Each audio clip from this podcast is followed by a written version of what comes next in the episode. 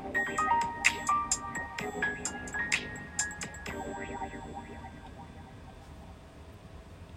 い、おはようございます。やっちーです。やっちーの心のコンパスルームでは自分らしい生き方のヒントをお話ししたり、えー、時々息子と親子トークをお届けしているラジオ番組です。本日も聞いてくださいましてありがとうございます。えー、いつもいいね、コメントレター、本当にありがとうございます。えー、皆様はいかがお過ごしでしょうか、え今年最後の日曜日になるのかな？はい、になりますがね。ちょっと寒い朝ですけれども今日もね暖かくして過ごしていきましょう。で今日はちょっと本当に雑談というかはい なんですが今日はあの煙突町のプペルの映画を見に行ってきます。であの本当は初日のね25日に行きたいなと思っていたんだけれどもまあ、ちょうどねクリスマスだし子供も冬休み入るし、まあ、ちょっと初日の公開日はいけないなって思っていたところでえーと、私千葉に住んでるんですけどね今日千葉県内で舞台挨拶をやる会があってでまあどうせチケット取れないんじゃないかなと思って見たら全然空いててで取れたので今日あの舞台挨拶のある会で、えーと、上映見てきます。でもうちょっとね楽しみすぎて、えー、今日他の話が浮かばなかったというか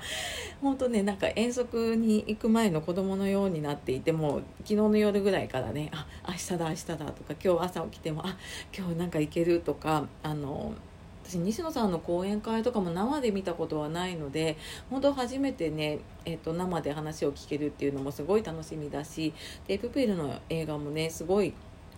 いろんな方の、ね、書き込みとか見ていると、うん、あのもう予告編だけで私すでに泣いてたぐらいなので、うん、あの多分ねすごい感動もらえる映画なんだろうなと思って、えー、ちょっとハンカチとかね、えー、ちょっとマスクも濡れるっていうのでマスクのちょっと予備を持って行ってこようかなと思っています。はい、でなんか私もね西野さんの存在したの34年前かなぐらいになんかあの周りで本とかね革命のファンファーレが出た頃かなになんかすごい本を読んでる人がいてなんかへえって思ってあ西野さんってこういうのやってるんだって思ったんですよね。でなんかそこから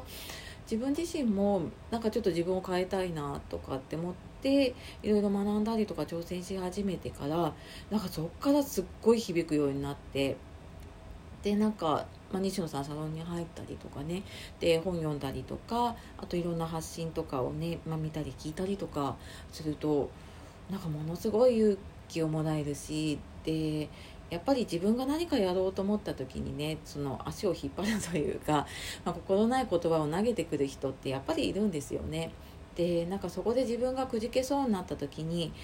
なんかその西野さんのね毎朝 Voicy 聞いてるんですけど聞いたりとかうんなんか本とか読んだりとかねするとあなんか自分は大丈夫なんだなと思ってなんかある意味私の羅針盤みたいなね なんかそんな感じの存在なのでねずっと支えられてきたなと思っていたので、うん、なんか今回のこの映画はね、うん、本当になんかきっと受け取るものがたくさんあるんじゃないかなと思って、えー、楽しみにしています、はい、もしねもう見た方もいるかもしれないしこれから見る方もいるかもしれないんですけれども、うん、なんかそういうねなんだろうな新しいことにチャレンジしたりとかうん何かこうやりたいことをやろうって思うことがねなんかそういうことにチャレンジができる世の中になったらいいなって、まあ、自分自身もだしね昨日、まあ、親子トークでね K 君が楽しい仕事がしたいって言ってたんだけれども、まあ、そんな風にねなんか自分のやりたいことをこうやっていけたり夢を見つけられるなんかそんな風になっていたらいいなと思って、まあ、そんな願いも込めてね今日はちょっと、えー、映画を楽しんでいきたいと思います。はい。というわけで、今日は、えー、とつまつちのプペル見に行ってきますという話でした。はい。最後まで聞いてくださってありがとうございます。では皆様、素敵な一日をお過ごしください。えー、また次の配信でお会いしましょう。やっちがお届けしました。さようなら。またね